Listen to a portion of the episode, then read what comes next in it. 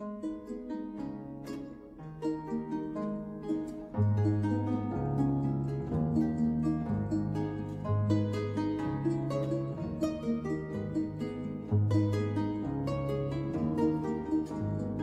come t'inganni se pensi che gli anni non hanno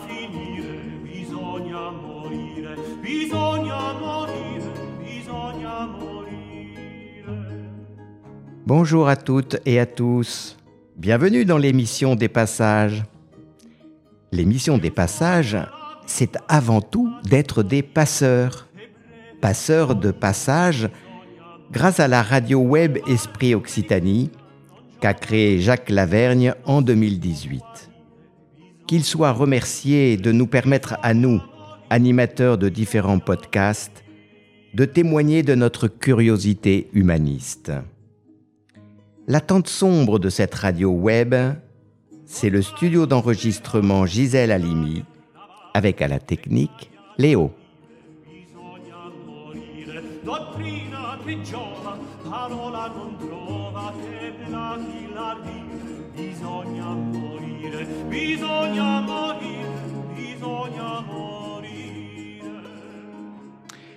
Comme je le souhaitais dans notre précédente émission de rentrée, j'ai le plaisir aujourd'hui d'accueillir Éric Ebel. Éric Ebel, que certains d'entre vous, auditeurs, connaissez, puisqu'il anime l'émission La tectonique du savoir. Alors, bonjour Éric. Bonjour Bertrand. Très heureux de t'accueillir dans l'émission Les Passages et ma première question va être pourquoi as-tu appelé ton émission La tectonique du savoir? Alors, d'où vient ce nom? Ce nom vient d'une lecture que j'ai faite il y a quelques années qui s'appelle La tectonique des sentiments. C'est un peu ce que j'explique dans l'introduction de, l'émission. Donc, La tectonique des sentiments a été écrit par Eric euh, Emmanuel Schmitt. Et c'est l'histoire simple d'un couple qui s'aime, qui s'adore, mais à un point ultime. Et au cours d'une discussion, je crois que c'est madame qui dit un mot mais qui est compris différemment de ce que voulait dire madame par monsieur. Et on entre dans une guerre fratricide entre les deux, qui fait qu'on passe d'un amour ultime à une haine, détestation, je ne sais pas quel est le mot le plus important, euh, ultime également. Donc on passe d'un côté de l'échiquier à l'autre côté, qui est juste incroyable. Et je me suis dit que bah, la tectonique du savoir est quelque chose qui peut être... Euh, alors pas la tectonique, le savoir peut être quelque chose d'intéressant, quelque chose qui est vital. Et je me suis dit pourquoi pas prendre la tectonique parce que j'ai trouvé que le, avec des idées on peut faire bouger beaucoup de choses. Et donc c'est ce que je dis, je dis qu'avec une idée on peut tout casser pour tout reconstruire. ça peut paraître un petit peu énorme, mais voilà, voilà d'où ça vient. Ça vient d'une lecture. Tout à fait. Alors ce qui me paraît euh, tout à fait important, c'est justement euh, que dans le livre dont tu fais référence, on part d'un couple hein, qui s'adore et qui est donc dans quelque chose de fusionnel. Tout à fait. Et qu'à un moment, un mot va venir rompre cette illusion du fusionnel et que euh, la question qui va se poser, c'est de quel savoir s'agit-il? En fait, la question du savoir qu'on pourrait écrire S apostrophe, avoir. avoir oui. Et que donc on ne peut pas savoir à travers l'autre, il faut d'abord apprendre à savoir à l'intérieur de soi-même et on rejoint un peu le, le, contenu de l'émission Les Passages, hein, puisque, euh, de par mon métier aussi euh, d'être thérapeute, comment guider la personne dans son voyage à l'intérieur de lui-même pour pouvoir justement être suffisamment individualisé au niveau d'un couple pour pas basculer de l'amour à la haine? Tout à fait. Alors c'est j'avais envie de rebondir sur euh, le fait que se connaître, savoir qui l'on est, donc là c'est avec, euh, il n'y a pas d'apostrophe, euh, peut peut-être aider à être meilleur, ça fait beaucoup, mais peut-être plus apte à agir correctement ou agir, oui, correctement pour, bah, pour les autres. Le gros problème, et c'est un peu aussi pour ça que je mets dans mon fronton que le, la transmission du savoir, c'est un peu mon violon d'ingres. c'est une double thérapie, c'est que ça me permet de pouvoir euh, permettre à des personnes d'apprendre, mais d'apprendre par eux. C'est ce que j'essaie de faire le maximum du temps où j'ai la possibilité d'avoir en face de moi des gens qui sont potentiellement des étudiants et pas que. Et puis, ben, moi aussi, ça me permet d'apprendre, de mmh. continuer à apprendre, parce que j'ai la sensation que le savoir, c'est donc est infini. On peut pas tout savoir, mais que ça permet de d'avancer intérieurement, avec les autres, pour les autres, pour soi c'est tout un ensemble, c'est tout un décorum d'une réflexion que j'ai pas encore réussi à mener jusqu'au bout. Je suis pas sûr de pouvoir l'amener jusqu'au bout, mais voilà, donc tectonique parce que ça fait bouger et qu'il faut bouger. Si on bouge pas, on sclérose. Et savoir parce que le savoir c'est la vie et le savoir est illimité et bah, un peu comme l'univers, il est en croissance infinie. Et peut-être même qu'au cœur du savoir, il faut euh, pouvoir accueillir le non-savoir, quelque chose qu'on ne saura de toute façon jamais, et que donc le savoir est, est troué, si je puis dire, par une question qui relève peut-être de notre humanisme, c'est-à-dire le rapport à la question de la mort. Qu'est-ce qu'on vient faire sur cette terre? Qu'est-ce que, quel sens peut-on donner euh, à notre propre existence? Et la façon dont on va devoir tous euh, essayer d'articuler ce qu'on peut appeler la survivance, hein, la question du rapport à la survie matérielle, parce que nous avons un corps, mais aussi quelle est euh, la vie de l'esprit. Et euh, ça fait partie un peu de ce qui m'a amené à, Radio Esprit Occitanie par rapport euh, à Néandertal et euh, comment les humanités avant les Homo sapiens pouvaient entrer dans leur propre existence en lien avec la survivance. Tu évoquais donc ton travail auprès d'étudiants. Tu peux nous dire un petit peu plus sur ton métier? Oui, alors juste avant, pourquoi on est sur Terre Je pense qu'il faut faire preuve d'un niveau important d'humilité euh, c'est un terme que j'ai très peu employé, que j'emploie très peu, mais peut-être que je l'emploierai un petit peu plus. Il ne faut pas non plus tomber dans le, côté, euh, ça va devenir mon mantra, pas du tout. Euh, il faut être humble, on est quand même rien dans rien. C'est-à-dire qu'on est tout petit sur une planète qui est toute petite, dans une galaxie qui est toute petite, dans un univers qui est, on ne sait même pas où il est. Enfin, la question que je me pose, et donc j'aurai jamais la réponse, qu'est-ce qu'il y a après la fin du monde? Au bout de l'univers, qu'est-ce qu'il y a? Parce qu'il est en expansion rapide, en mmh. accélération. Mmh. Qu'est-ce qu'il y a après? Bah, Est-ce qu'il y a un truc? Bah, on a l'impression qu'il y a peut-être un recyclage. Hein, hein, c'est la question un peu. Euh, Est-ce que c'est un cercle? euh, mais, mais, derrière ce cercle, il y a. Euh, moi, moi, souvent, l'image qui me vient, c'est la bande de Mébius c'est-à-dire ah euh, la mmh. question d'une de, de, expansion, mais qui euh, repasse ensuite par la question des trous noirs, qui est tellement euh, fascinant, si je puis dire, et qu'il y a un cycle hein, de, de, voilà, mais sur tellement de milliards d'années. D'ailleurs, c'est un peu ce que le, les, les, peuples animistes m'ont fait sentir et découvrir, c'est que eux ne se posent pas la question d'un début et d'une fin il y a toujours quelque chose qui se recycle. Rien ne se perd, rien ne se crée, mais tout se transforme en permanence. Tout à fait. C'est pour ça, je pense que humilité, parce qu'il y a beaucoup de gens qui se trouvent importants.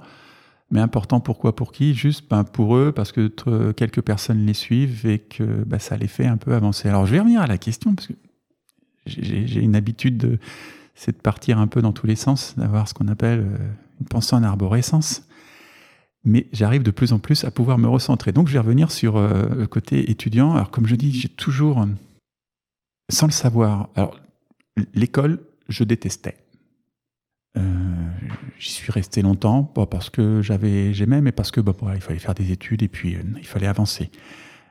mais il y a quelque chose qui, et plus j'avance, plus je me dis que ça devait être ça, c'est que ça me permettait d'apprendre des nouvelles choses, des, nouveautés, de rencontrer des gens qui m'ont apporté, euh, j'ai eu beaucoup de profs dont je me souviens absolument pas, mais j'en ai une petite demi-douzaine, dont un qui m'a fait ma carrière. C'est-à-dire que j'ai un, intervenant, deuxième année de fac, qui euh, m'a fait un cours de finance. pour moi, la finance, ça, ça voulait tout dire et rien du mmh. tout. C'était l'argent, c'était.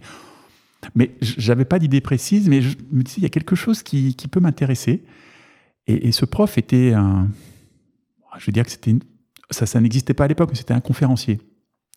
Il nous racontait l'histoire de la finance avec des anecdotes. L'anecdote, c'est pour faire apprendre quelque chose, je pense, l'anecdote et l'exemple, il n'y a pas mieux. Ça permet de poser clairement à quoi ça sert ce qu'on nous apprend. Parce qu'il y a beaucoup de gens qui se disent, mais à quoi ça sert d'apprendre, je euh, je sais pas moi, euh, la trigonométrie Ok? Si au moins on nous expliquait à quoi ça peut potentiellement un jour servir dans un métier qu'on ne fera peut-être pas, mais au moins donner du sens. C'est un peu l'idée que j'ai, c'est de me dire qu'auprès des étudiants, principalement en école de commerce et en école d'ingénieur, je leur apporte un peu mon savoir. C'est pour ça que je me nomme formateur empirique. C'est un terme que j'avais jamais découvert. Que je me suis dit, tiens, je suis formateur, mais moi, la théorie, oui, elle est intéressante, mais c'est pas ça qui fait tout.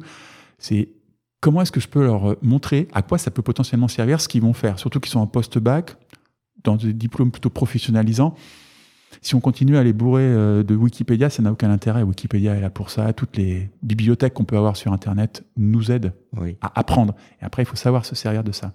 Alors, ce qui est important euh, dans euh, euh, tout ce que tu viens de dire, c'est qu'effectivement, le vrai savoir n'est pas celui qu'on apprend en théorie, mais celui que l'on éprouve hein, et que l'on met en pratique. Hein, et qui permet justement de donner une consistance personnelle hein, de son propre éprouvé et que c'est à travers ces apprentissages que peut se développer ensuite un savoir-être c'est-à-dire que on voit bien que toutes les réflexions autour euh, de l'humanisation, d'un processus d'humanisation, mmh. tournent autour de ces trois savoirs le savoir-dire, le savoir-faire et le savoir-être. Hein.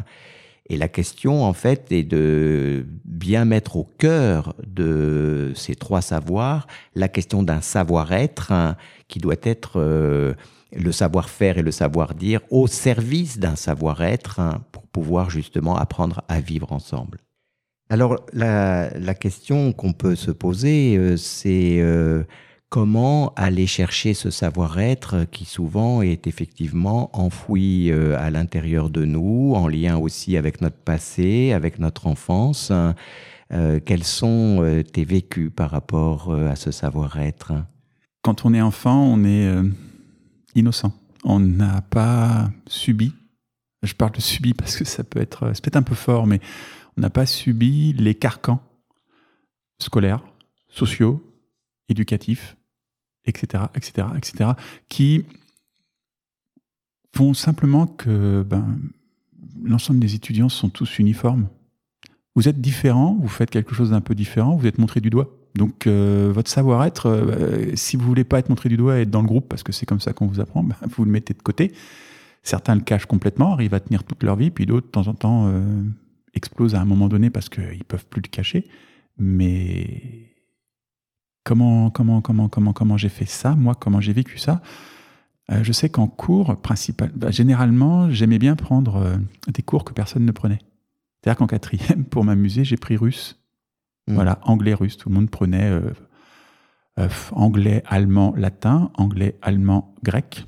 Euh, pour les plus incroyables, c'était russe, allemand, grec. Donc là, c'était assez violent. Mais voilà, je me suis pris du russe simplement pas parce que j'avais envie d'apprendre, parce que je n'avais aucune idée, mais simplement parce qu'on était 6 ou 7 en cours et que le cours n'était pas un cours. C'était, on apprenait la civilisation, on apprenait la géographie, on apprenait l'histoire, on apprenait. Alors c'était l'époque du communisme, donc on avait aussi le côté très dogmatique. On nous apprenait que les pionniers qui étaient dans le. Enfin, c'était un peu de l'endoctrinement, mais en passant à côté, ça permettait de pouvoir se dire voilà, pendant 7 heures, c'est 3 ou 4 heures que j'avais par semaine, ben, j'étais pas à l'école. Oui, ça c'est dans ton rapport à l'école, mais dans ton rapport à toi-même, ah. tu disais que en fait tu avais pris conscience petit à petit qu'il fallait pouvoir descendre à l'intérieur de soi et qu'il y a donc tout un travail alors d'introspection ou en tout cas de ce voyage euh, dans son monde intérieur qui est souvent euh, bien compliqué et qui euh, génère pour un certain nombre de personnes une sorte d'angoisse de tomber dans un puits sans fond. comme si en, se, en, se laissant aller, on allait se perdre et se diluer dans justement quelque chose de rien. Effectivement, c'est... Mais alors, c'est même pas conscient, c'est totalement inconscient. Euh, il m'est arrivé il y a quelques années de. Alors certains appellent ça un burn-out. Moi, j'ai expliqué que c'était le triptyque burn-out, bore-out et brown-out. C'est-à-dire que j'en pouvais plus. Ce que je faisais, je trouvais ça complètement bullshit, comme disaient les Anglais. Euh, et puis, euh, je m'embêtais. Alors, je continue à apprendre parce que je crois que j'apprendrai toute ma vie. Et quand on est comme ça, on, passe du temps à se dire qu'est-ce que je vais faire? J'essayais encore de me battre pour essayer de réussir, de, de développer la société que j'avais créée quelques années avant, euh, dans le métier que je faisais, mais qui n'était pas. Alors, je l'avais créé simplement parce que j'ai la, j'ai la chance. Alors, j'ai la chance ou j'ai de la chance. Depuis que je travaille, j'ai une autonomie qui m'a été donnée par tous mes dirigeants, mais qui est énorme. Oui. Pour l'auditeur, je précise l'orthographe que tu utilises. Oui, j'ai de, hein. aider la chance. Voilà, on peut utiliser un petit peu comme tu fais pour les passages qui te permettent, en étant passage, de trouver des passages. Voilà, c'est jouer avec la langue française. Jouer avec la langue française, c'est génial. C'est une langue qui permet de faire énormément de choses. Et donc, pour revenir au, fait où j'étais vraiment au fond du trou, en, dépression totale. Alors, certains diront que c'est la crise de la quarantaine. J'avais 48 ans. Mais hum, un jour, je me promène dans Toulouse euh, j'avais besoin d'écrire, donc j'écris et je passe devant un cinéma et je vois une affiche d'un film avec euh, donc un monde plus grand, avec une steppe. Alors je savais pas que c'était la Mongolie. Et puis euh, la photo de Cécile de France. Et je me dis bon bah quand est-ce que je prends le magazine du cinéma? Et je me dis bah quand est-ce que le film passe? Et là, c'est le début de quelque chose qui, qui, est étonnant. C'est-à-dire que je vais le voir, je sais pas, deux, trois jours plus tard. L'avantage de ce cinéma, c'est qu'en journée, il n'y a pas grand monde qui va. C'est un cinéma un peu art et essai. Il s'appelle l'American Cosmograph pour ceux qui connaissent et qui vient d'être refait. Je n'ai pas eu l'occasion d'y retourner depuis, mais qui passe tout type de films. Et là, donc, euh, un film un peu. Euh, alors je t'interromps parce qu'on va effectivement aborder euh, un monde plus grand et euh, le parcours de Corinne Sombrin parce que c'est en plein dans euh, l'émission et tous les passages de livres que j'ai lus aux auditeurs depuis le mois d'avril, hein, en commençant par L'enfant qui Jeanne Benhammer, puis Le petit prince de Saint-Exupéry, puis la lecture donc du livre de Bérangère Cournu de Pierre Edos, puis euh, l'expérience incroyable de l'anthropologue Nastasia Martin, Croire aux fauves. Mm. Donc on va aborder effectivement euh, ton vécu par rapport au film Un monde plus grand que euh, d'ailleurs nous, nous avions euh, animé euh, avec Sylvie Dallet, qui est professeure universitaire et qui est responsable de l'Institut Charles Cros et qui m'a permis d'éditer le livre Mystère néandertal à Bruniquel. Et nous avions animé une soirée débat à Utopia, hein, qui est aussi l'autre parallèle de l'American Cosmograph, sur justement un monde plus grand. Par rapport à la question de descendre à l'intérieur de soi, ça nous a fait évoquer euh, la chanson euh, du petit pull marine que l'on va euh, écouter maintenant.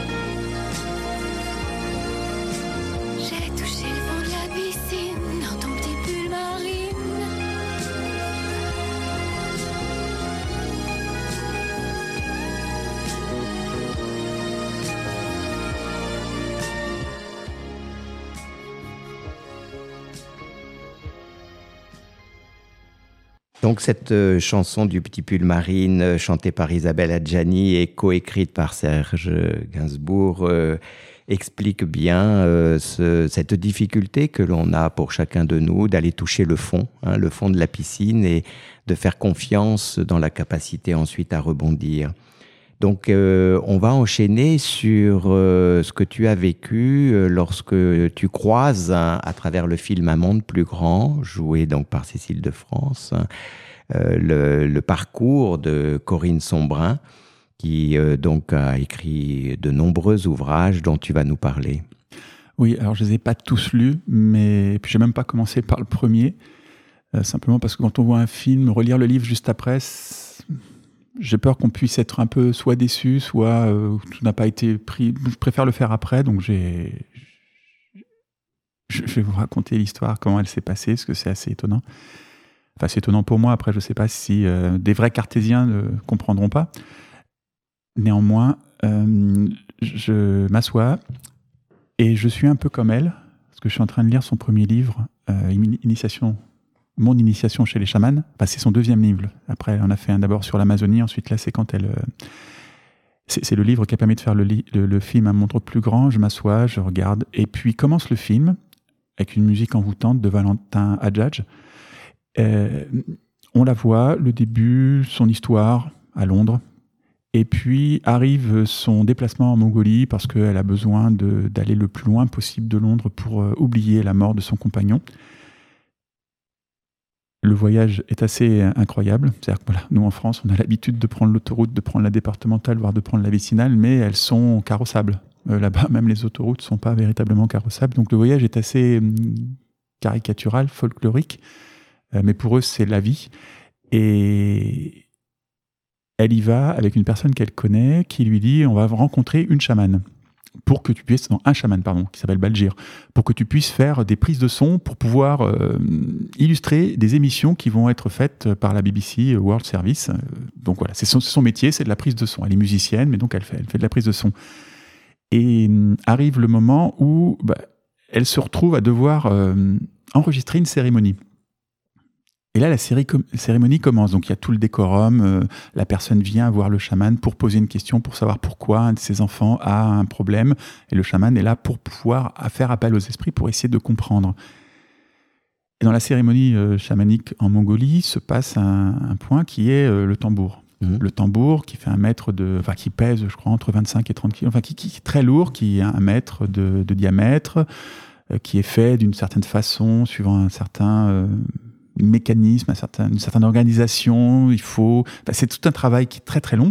Mais le premier son du tambour avec, euh, on pourrait appeler ça un, marteau, je ne sais pas ce qui se passe. Le chaman commence à, chanter, à danser, à rentrer, à commencer sa transe. Et là, j'ai mon pied qui bouge. Bah, je tape la musique. je, tape la mesure.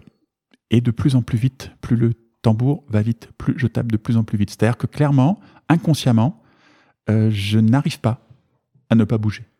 En fait, euh, pendant euh, que tu écoutes, tu, vis la même chose ah, que ce que va vivre Corinne Sombrin dans son véhicule, puisqu'elle va elle-même entrer en transe alors qu'elle était là uniquement pour prendre le son. Voilà. Hein. elle entre en transe et elle se fait même.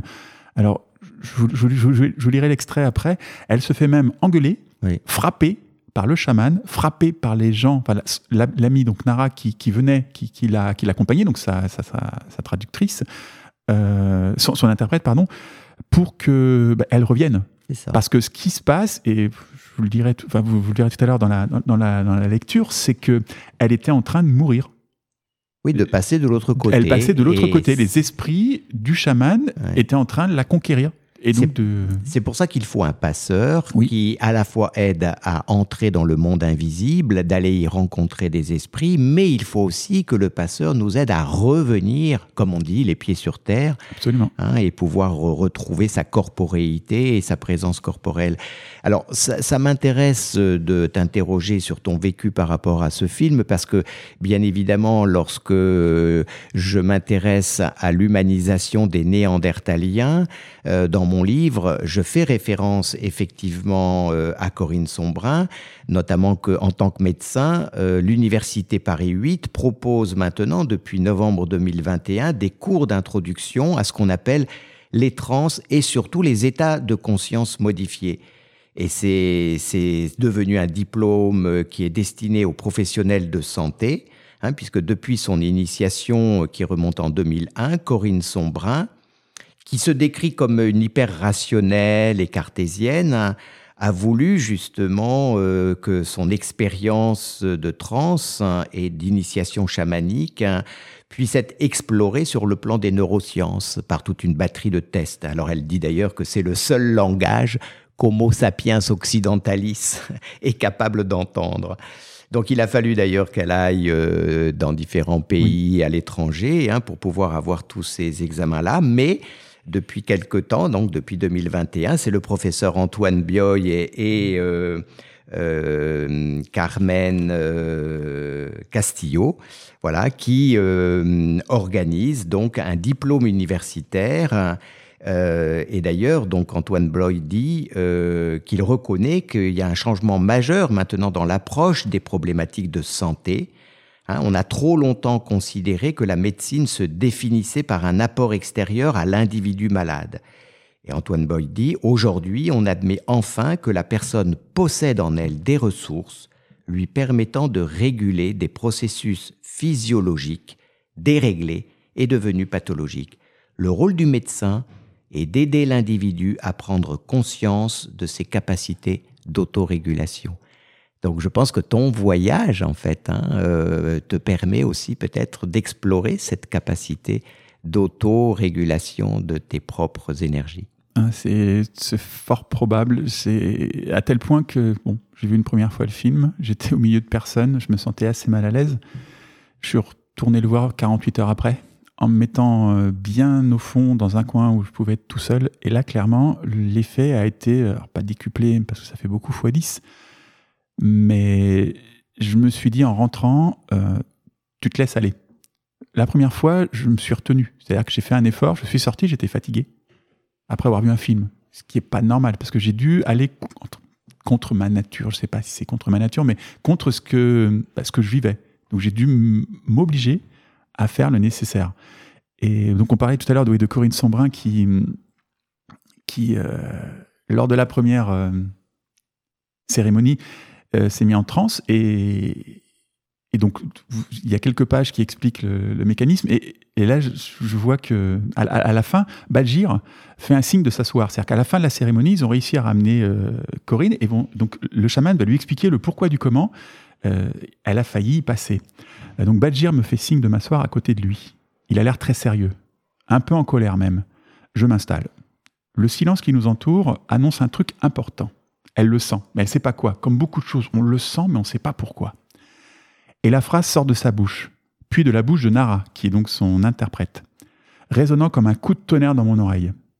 La question est pourquoi tu ne m'as pas dit que tu étais chamane? Elle a trois petits points. Elle est scotchée. Ils reprennent, répond. Alors elle dit Je ne suis pas chamane, j'ai juste fait une expérience en Amazonie. Je te dis que tu es chamane, tu as été désigné par les esprits et parce que tu, je ne le savais pas, tu as failli mourir. Alors elle se demande mourir, mais pourquoi mourir? Parce que deux chamans ne peuvent pas assister à la même cérémonie sans que leurs esprits en étaient informés. Oui. Ils auraient été, elle l'aurait su, elle l'aurait expliqué, ils auraient pu préparer et faire une cérémonie conjointe. Sauf que là, ne le sachant pas, non-information d'un esprit, euh, donc là, Corinne Sombrin se trouve sans pouvoir répondre, et le chaman continue en disant En voyant que tu étais chaman, mes esprits sont entrés en toi et ont attaqué les tiens. Mais comme les tiens ne savent pas se défendre, parce qu'elle n'a pas été formée, donc ses esprits, elle n'a pas le, les armes, mm. si on peut appeler ça des armes, pour pouvoir se défendre. Et donc ils n'ont pas été formés, euh, les tiens ne savent pas se défendre. Ils ont suivi les miens qui ont essayé de t'emmener dans un monde où tu ne sais pas revenir. Tout à fait. Un monde, je, je n'ai pas vu de monde. J'étais un loup, donc oui, effectivement, son animal totem est le loup. Je volais dans le son et j'allais franchir une porte, une porte dans le son du tambour. Et effectivement, c'est c'est assez impressionnant parce que c'est bien ce qui et donc Balgir répond en disant c'est bien ce que je te dis. Si tu avais franchi cette porte, tu serais morte. Je n'aurais pas pu aller te chercher. J'ai quand même mis deux heures à te récupérer et j'ai bien cru que je n'y arriverais pas, parce qu'il semble que tu sois la descendante d'une grande chamane. Tu es en tout cas très puissante. Alors, ce qui est très très important dans, tu vois, dans, dans tout cette, euh, ce contexte-là, pour moi, par rapport aussi à la précédente émission, c'est le rapport à la mort. Oui. Alors, ce que je trouve intéressant aussi, c'est que euh, en regardant un peu le, la biographie de Corinne Sombrin, euh, ben, elle a passé son enfance en Afrique, au Burkina Faso. Euh, on raconte que, euh, enfin, c'est elle hein, qui euh, dit que elle a vécu des des expériences de mort imminente alors qu'elle était enfant. Donc on voit déjà que la Mm. présence de la mort, entre guillemets, dans la conscience impose à se poser des éprouvés. Et donc, et ce qui est très important par rapport à ce qu'on disait aussi tout à l'heure, c'est qu'en fait, euh, elle-même hein, avait un couple très fusionnel. hein, hein. son compagnon était aussi musicien. Ils avaient euh, donc euh, une relation très très forte. Et c'est le décès euh, assez brutal hein, à la suite d'une maladie. la perte de son compagnon qui fait entrer Corinne Sombrin dans un état de dépression assez profonde euh, qui euh, euh, va nécessiter justement que son entourage l'aide à essayer de... et, je pense que c'est cette éprouvée de mort à l'intérieur d'elle qui lui sert aussi de guide dans son envie chamanique d'aller à l'intérieur, puisque dans le film, il y a un très beau morceau de musique qui est On s'est juré qu'on se reverrait, et qui est donc, je pense, une phrase Oui. qu'elle formulait avec son compagnon, et qu'on voit bien dans le film qu'elle imagine qu'en étant initiée chamane, elle allait pouvoir Le renouer avec... euh, voilà. Et sans, te- vouloir, sans vouloir déflorer le- la fin du film, c'est même le deux tiers du film, je crois, euh, elle va se rendre compte, et c'est à partir de ce moment-là où elle va exploser dans sa quête chamanique et qu'elle va progresser énormément, c'est quand elle va comprendre que c'est peut-être un peu tout petit point, voire même pas du tout son objectif. Il faut Ouais. qu'elle l'oublie Ouais. et qu'elle pense à autre chose. Et c'est à partir de ce moment-là où elle devient euh, assez incroyable. Tout à fait. On va écouter la musique du film On s'est juré qu'on se reverrait de Valentin Hadjadj. Bienvenue en Mongolie.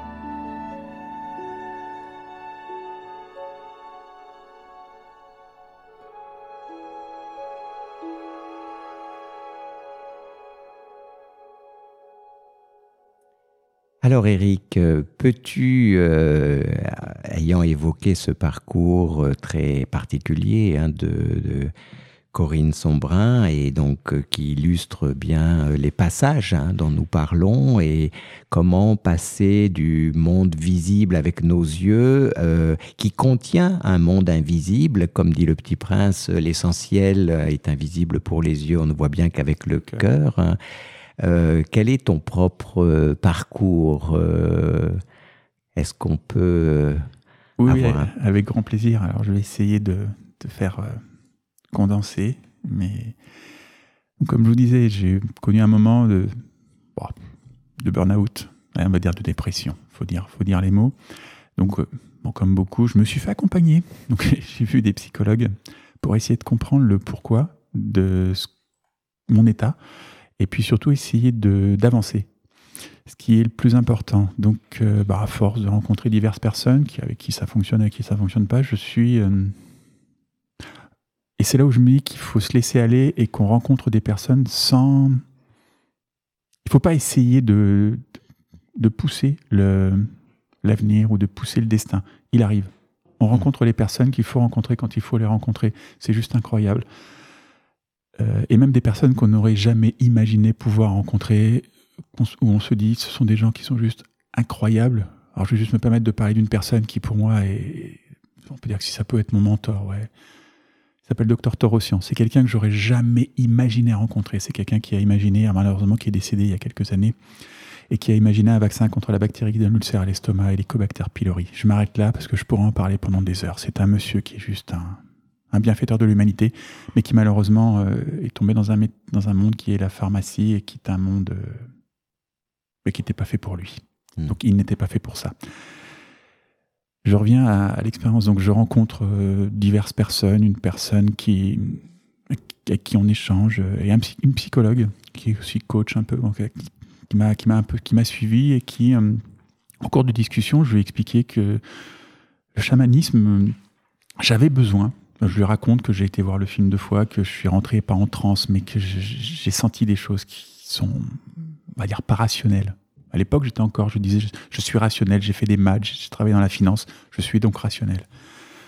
Euh, non, pas vraiment, je pense pas. Ou une rationalité haute, comme tu disais tout à l'heure, très justement, il y a des rationalités autres que l'on n'apprend pas, mais que l'on a en nous, hmm. plus ou moins très profondément ancrées ou très profondément cachées.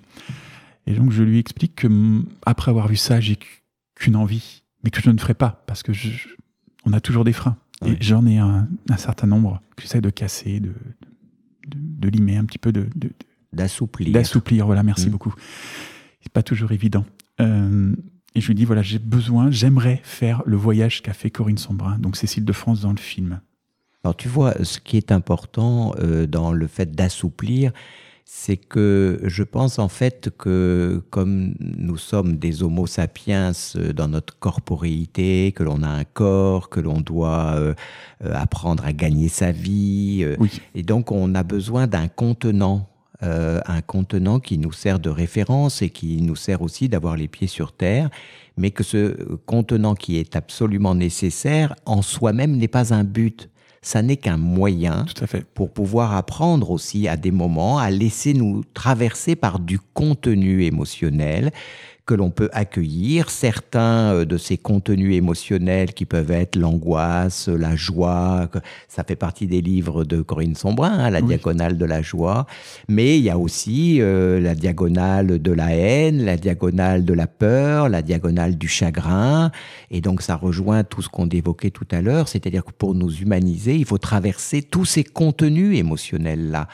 Euh, et donc, euh, c'est important que tu puisses euh, euh, témoigner justement que dans ton voyage euh, de Corinne Sombrin, que tu imaginais comme oui. celui de Corinne Sombrin, en fait, il est différent.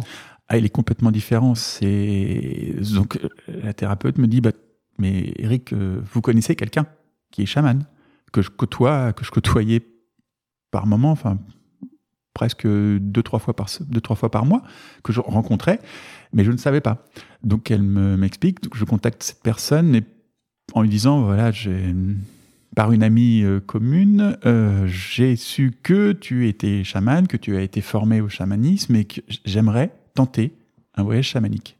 Donc elle me propose, on se retrouve dans une maison à, Toulouse. Euh, l'objectif étant de... Alors généralement les gens qui font des voyages chamaniques, c'est pour découvrir leur animal totem. Ça peut prendre du temps. Comment ça se passe pareil, un décorum. Alors, j'apporte pas comme en, Mongolie pour un voyage chamanique, quand on demande à un chaman, euh, on amène de la vodka, des cigarettes et de quoi euh, le sustenter pour, euh, pour, pour, lui dire qu'il est le bienvenu, que les esprits sont les bienvenus. Moi, j'y suis allé en me posant toujours plein de questions, mais c'est normal, je me pose toujours plein de questions et j'ai pas toujours des réponses, mais comme on disait tout à l'heure, le savoir est infini et on ne peut pas tout savoir, mais donc il faut être capable de pouvoir de temps en temps poser son esprit. Elle m'installe tranquillement, allongée, les jambes un petit peu surélevées, au niveau des genoux un petit peu surélevés. On décide de. Donc elle me met une musique de fond euh, pour l'accompagner au, tambour, en me disant que si elle doit, euh, entre, comment dire, venir à mon aide et parler, continuer à avoir le tambour par quelqu'un qui est, alors j'ai pas retenu le nom, mais c'est quelqu'un qui est très très connu, euh, qui a l'air d'être quelqu'un qui a une grande expérience. Donc le son de son tambour, le rythme de son tambour est comment dire, comme elle, me, elle m'a dit, il a le rythme plus long que le mien. C'est-à-dire qu'il peut le tenir pendant beaucoup plus longtemps que moi. Tu sais d'ailleurs à ce sujet du battement du tambour, euh, mon travail donc de médecin et puis euh, de, euh, préoccupé de la naissance de la psyché qui m'a amené donc à, être dans l'observation du nourrisson, m'a amené à, travailler les stimulations neurosensorielles hein, et qu'une des premières stimulations neurosensorielles du bébé dans le ventre de la mère, hein, puisque le cortex du cerveau est capable d'enregistrer les sons hein, in utero, et eh ben, ce sont les battements cardiaques. Hein. D'accord. Bon, c'est le battement que l'on a sur le tambour, parce que la, fin de l'histoire explique vraiment que le battement du tambour est quelque chose qui est hors du commun. Hmm. Donc je m'allonge, elle m'explique, tu vas faire un voyage, euh, donc tu vas partir d'ici pour aller quelque part un endroit dans lequel tu vas rentrer dans un monde et à ce moment-là, soit ça sera euh, en sous-sol, soit ça sera dans une montagne, soit tu vas. Et in fine, tu risques de potentiellement t'élever, tu vas voir. Mais chacun fait son voyage. En m'expliquant que potentiellement ça peut durer longtemps. Elle commence à taper, à taper sur le tambour. Euh, j'étais déjà devant la montagne et j'étais déjà prêt à, rentrer dans le monde. Mmh. J'ai, comme je disais tout à l'heure, prendre au lieu d'avoir l'intercité, ben, j'avais une navette spatiale. J'y suis allé directement. C'est-à-dire que je, je sais prêt, en fait. Peut-être, il devait y avoir quelque chose. Et c'est là où un besoin de pouvoir, euh, en étant guidé, te laisser aller euh, à, ce voyage intérieur. Tout à fait. Ça devait être le bon moment. C'est ça. Donc, comme c'est le bon moment, bah, un peu comme aujourd'hui, c'est le bon moment peut-être, peut-être le bon moment de fait de témoigner parce que cette chose-là, il y a très peu de monde. Euh, ce témoignage, je l'ai j'en ai jamais parlé. J'ai déjà dit que j'avais fait un voyage chamanique, ça avait été assez euh, étonnant, et je, me retrouve devant euh, l'entrée, bon, qui est parce que c'est mon inconscient ou c'est mon conscient ou je ne sais pas. Il y a quelque chose qui me dit tu pourras pas rentrer parce que bon, je suis grand, le trou est tout petit pour pouvoir rentrer. Enfin, la porte est toute petite, mais bon, elle m'aide.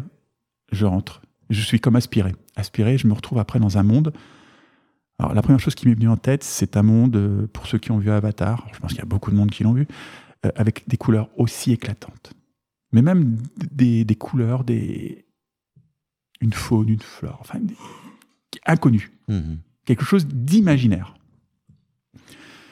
Et, et là, elle me dit, bon ben voilà, tu es arrivé, euh, parce que normalement, on quitte l'endroit sur un tapis volant, on y va. bref, c'est ce que j'essaie de faire quand je le fais moi-même tout seul.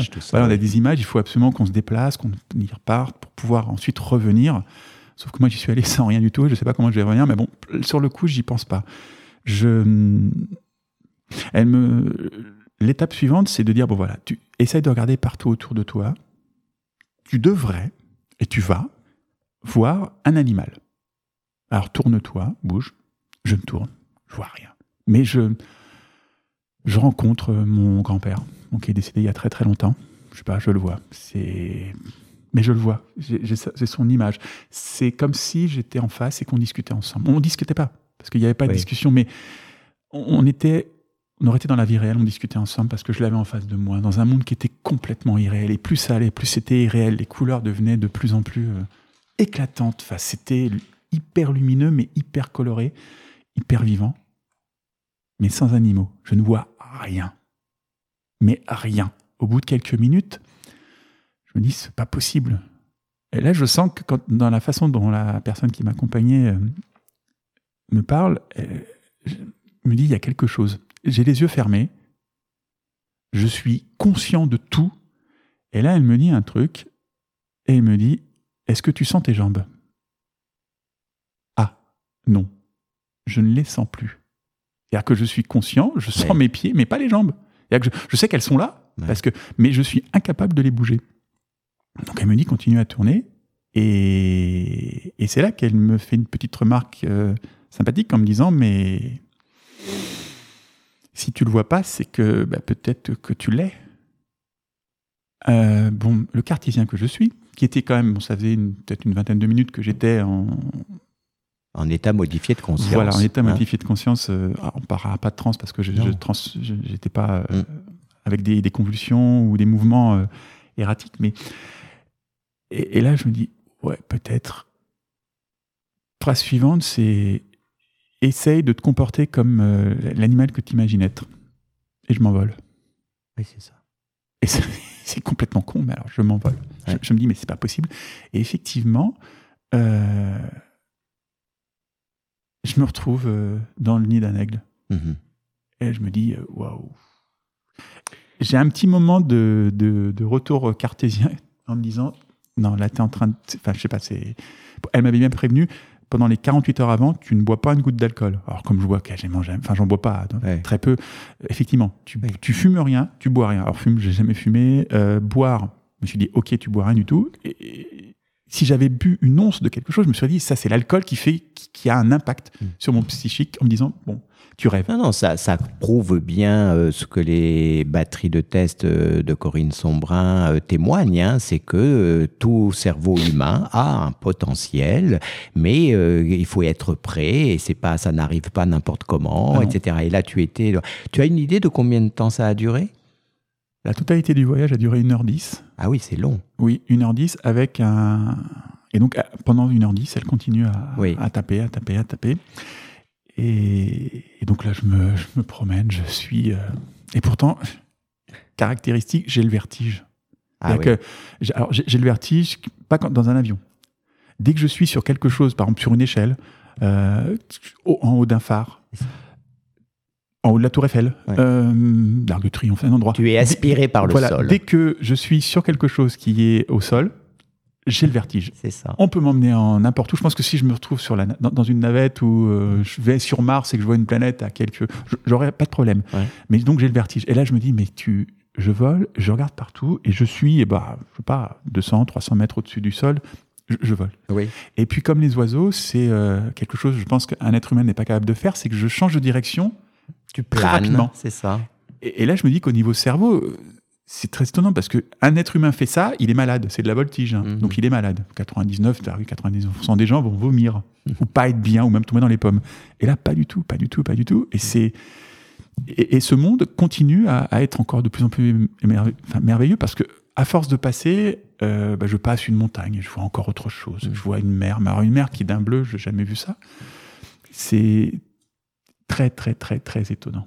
Ce qui m'intéresse, Eric, c'est que tout à l'heure, en préparant l'émission, tu évoquais euh, d'autres euh, moments un peu particuliers euh, dans ta trajectoire lorsque tu as passé des entretiens d'embauche hein, et tu me racontais que à un moment la personne qui te fait passer l'entretien te fait asseoir dans un canapé et puis te dit voilà votre CV ça ne m'intéresse pas ce que je veux c'est que vous me parliez de vous et tu me racontes que euh, à partir du moment où il te dit euh, qu'il faut que tu parles de toi, tu as une espèce donc de, actuellement en tout cas, tu, as un, blanc.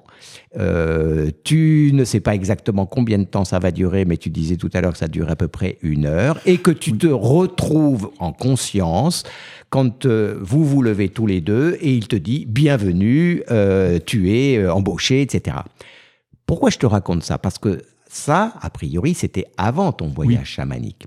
Et pour moi, ça fait référence à ce que j'ai moi-même vécu et que je racontais donc dans la précédente émission. Euh, donc j'ai raconté ce qui m'était arrivé dans la case du marabout, puisque moi j'ai une conscience, comme tu viens de le dire, de ton voyage chamanique, j'ai une conscience de tout ce que j'ai vécu dans la case du marabout. Il m'a fallu beaucoup de temps pour comprendre que j'étais à une place d'être le marabout du marabout et qu'il fallait que je lui euh, redépose son pouvoir vis-à-vis de sa communauté et de son petit village de pêcheurs. Mais ce que je n'ai pas raconté et que ta, ma rencontre avec toi aujourd'hui m'amène à, à témoigner, c'est que quand ils reviennent prendre la deuxième cérémonie des trois T, ils me font signe que c'est bon, ça y est, j'ai euh, restitué euh, le pouvoir du marabout. Ils me font sortir, et c'est à ce moment-là qu'il euh, y a la fête sur la place du village avec les tam-tams et le, le, le, village est, en joie, si je puis dire, d'avoir retrouvé son marabout. Eh bien, je n'ai qu'une vision de ma sortie de la, de la case et j'ai un blanc je ne retrouve ma conscience qu'aux alentours de 17 heures, le soleil euh, se couche sur l'océan et on me fait signe qu'il faut que je remonte sur euh, les chevaux qui nous ont amenés puisque je m'étais arrêté sur la route de Saint-Louis à Dakar. Et ils me chargent avec des sacs de légumes, etc. Mais je ne sais pas ce qui s'est passé entre grosso modo 14 heures à 17 heures, quoi, pendant deux ou trois heures, qui a été probablement la fête du village, mais je, je n'ai plus aucune image. Et ça m'intéresse, euh, tu vois, de pouvoir témoigner de cette difficulté justement à être en conscience dans ces moments de voyage. Et comme tu le disais très bien tout à l'heure, euh, il faut pas vouloir à tout prix euh, maintenir une conscience volontaire, il faut se laisser aller. Je pense d'ailleurs que c'est le moment, puisqu'on parle d'Afrique, oui. Euh, de passer. Quelle musique tu nous as choisi Alors, je vous ai choisi un. Peut-être que je l'ai déjà passé dans une de mes émissions. Le chanteur s'appelle Geoffrey Oriema. Donc, il a été découvert. Euh, il a été découvert par Peter Gabriel. Donc là, j'ai choisi une chanson qui s'appelle Land of Anaka. Alors, l'histoire de Geoffrey Oriema aussi est assez extraordinaire. Euh, bon, c'est quelqu'un qui vient de l'Ouganda, qui, qui, est issu d'une famille royale de comment dire, du pays avant l'Ouganda, dont j'oublie. Euh, de son ethnie. Oui, de son ethnie, mais c'était il y avait un pays avant l'Ouganda, avant que l'Ouganda devienne tel qu'il est. Et son papa était ministre de Idi Amin Dada, et en 77, il s'est fait massacrer comme, bon, bah, Idi Amin Dada n'était pas quelqu'un de très intelligent, un bourreau. Euh, pour ceux qui ont vu le dernier roi d'Écosse, vous verrez, c'est juste un bourreau sanguinaire. Et, et, donc voilà, là on l'a avec comme euh, choriste de luxe Peter Gabriel.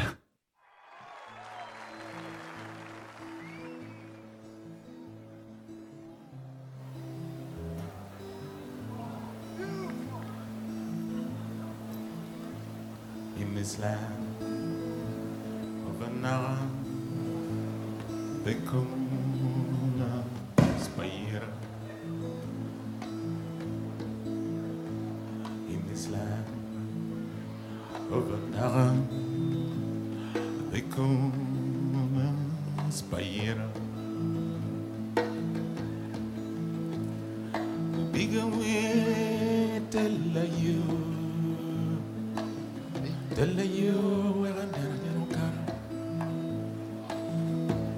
Been a while.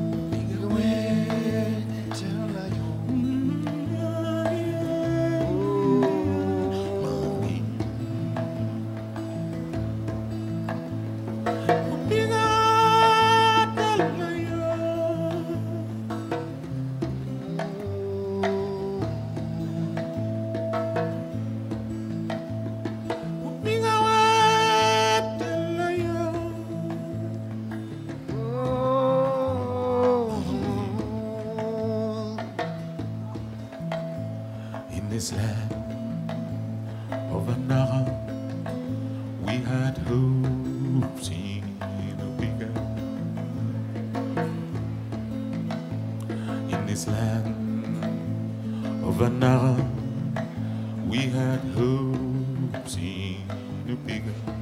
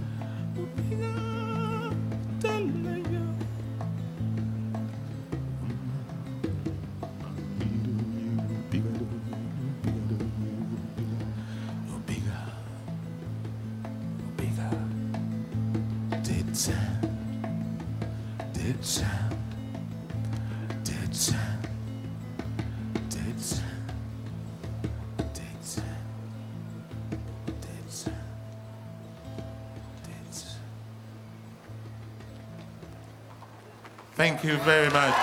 Merci beaucoup. Thank you, Peter. Alors Eric, euh, notre émission arrive bientôt euh, à sa fin. Est-ce que tu peux nous dire justement euh, comment pour toi euh, se termine ce voyage? Alors comment il se termine? Il se termine par euh, déjà, je, me rends- je, je- ressens quelque chose physiquement sur moi. Je sens quelque chose. Euh, la personne me fait comprendre que bah, le voyage prend fin. Il va falloir que je ressorte pour revenir euh, en place. Alors à la différence d'une cérémonie chamanique, il n'y aura pas de guimbarde pour rappeler au niveau des esprits, dire aux esprits sortez du corps du chaman et puis euh, permettez à l'esprit du chaman de revenir en lui. Mais ça a été un petit peu euh, différent. Donc je sors, je reviens, mais je reviens aussi rapidement que, j'étais sorti. C'est-à-dire que le voyage entre le lieu du voyage chamanique, enfin du, de la découverte de l'animal, totem, pardon, et le lieu où physiquement j'étais présent, s'est fait excessivement rapidement. Euh, et puis euh, la personne me ramène, me réveille. Alors quand je dis réveiller, c'est physiquement réveiller, c'est-à-dire que je reprends conscience de mes jambes, je reprends conscience de tout, du corps, de l'esprit. Et, et là, elle me dit quelque chose. Elle me dit généralement, les personnes qui font faire un voyage chamanique offrent un cadeau à la personne qui a fait le voyage pour euh, marquer le coup, pour montrer euh, qu'il s'est passé quelque chose. Et là, elle me dit c'est pas nécessaire pour toi. Alors, me dit c'est très très très étonnant. Effectivement, j'avais senti quelque chose, mais très très loin, je- et donc je n'avais pas conscience qu'il s'était passé quelque chose. C'est qu'un des grelots de son tambour est tombé sur moi. Ah Et c'était un cadeau. Et là, elle me dit euh, une phrase, et c'est là où j'ai vécu quelque chose de très, très, très puissant. Je ne sais pas si hors contexte, je pourrais être- ça pourrait être aussi puissant. C'est qu'elle m'a dit, quand j'ai fait le tambour, je l'ai fait avec deux, deux marteaux. Oui. Parce que je savais qu'un jour, j'allais rencontrer quelqu'un qui, avec qui je pourrais jouer. Pour l'instant, je ne l'ai pas rencontré. Je pense que c'est toi. Donc, elle me donne le deuxième marteau, et là, je commence à taper sur le tambour. Comment dire? C'est indescriptible. La sensation interne de la vibration, Oui. qu'elle soit au niveau du son, au niveau de- du, du- du toucher, du bras, du corps, je ne peux pas décrire. C'est à vivre. si un jour vous avez la possibilité de vivre, enfin les personnes qui écoutent ou d'autres personnes, pe- vous vivez ça, c'est un moment qui est juste euh, hors du temps et qui. Est-ce que c'est un plaisir ultime? C'est même au-dessus du plaisir. Je, je, Mm. je pense pas. J'ai pas de mots pour dire que ce moment-là est peut-être un des moments, alors pas les plus forts, parce que, mais inconsciemment, si. Oui. Parce que des moments forts, j'en ai eu entre mon mariage, la naissance de mes filles, plein, plein, plein de moments. Mais celui-là, dans ce, dans, ce, cet espace-temps du voyage, Ouais. était euh, bah, comme tout le reste. Hein. J'ai pas pu mes jambes. j'ai- Et, et depuis, bon, c'est vrai que je n'ai pas approfondi à part par des lectures et essayer de réfléchir. Mais oui, peut-être qu'il y a quelque chose derrière qui va se faire. Mais je laisse Alors, faire le temps. Ce que tu racontes euh, me fait associer sur euh, euh, un des livres euh, édités par l'Institut Charles Cros sous la direction de Sylvie Dallet dont je parlais tout Oui. à l'heure. Et cet ouvrage s'appelle Les hum, sentiments du territoire, océ- territoire des sentiments océaniques. Ah. Hein, c'est, je pense que ce que tu essayes de mettre en mots, effectivement, est compliqué. C'est de l'ordre d'un sentiment océanique. hein. Quelque chose de- que l'on n'a pas appris. Oui, c'est ça. Et puis qui nous submerge Ah, bah, et Très fort. voilà et qui peut-être aussi pourrait nous aider en tant que Homo sapiens sapiens euh, parfois trop euh, rigide dans notre rapport à un savoir euh, rationnel cartésien qui nous empêche en fait d'habiter justement euh, la nature et de se sentir tout à fait euh, dans la nature et non pas extérieur en train de commenter euh, ce qui se passe autour de nous et de retrouver notre appartenance au monde animal, au monde végétal et au monde minéral. Tout à fait. Peut-être avant de nous quitter, on écoute encore une chanson. Oui. Euh, alors, je- je- grande mémoire, j'ai oublié le titre, c'est toujours Geoffrey Oriema et Macambo.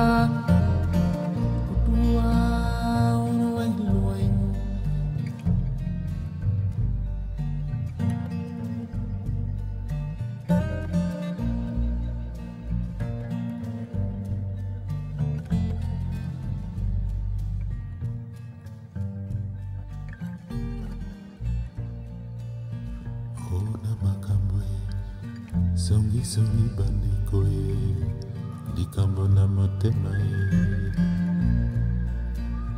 Ngai na motema unu parakile baculilo lutua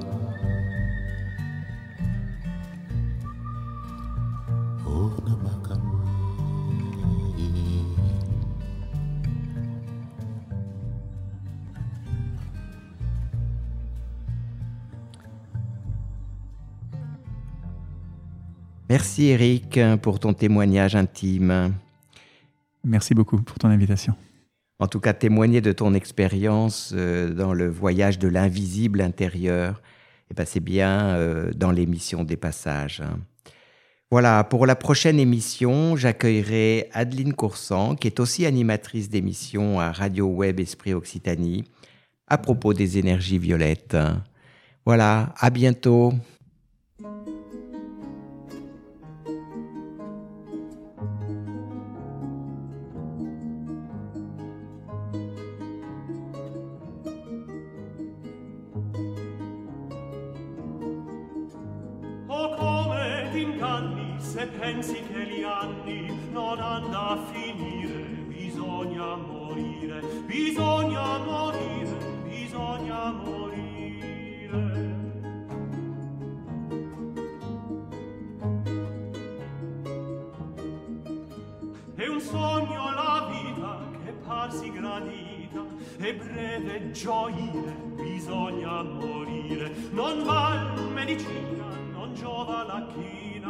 si può guarire, bisogna morire, bisogna morire, bisogna morire.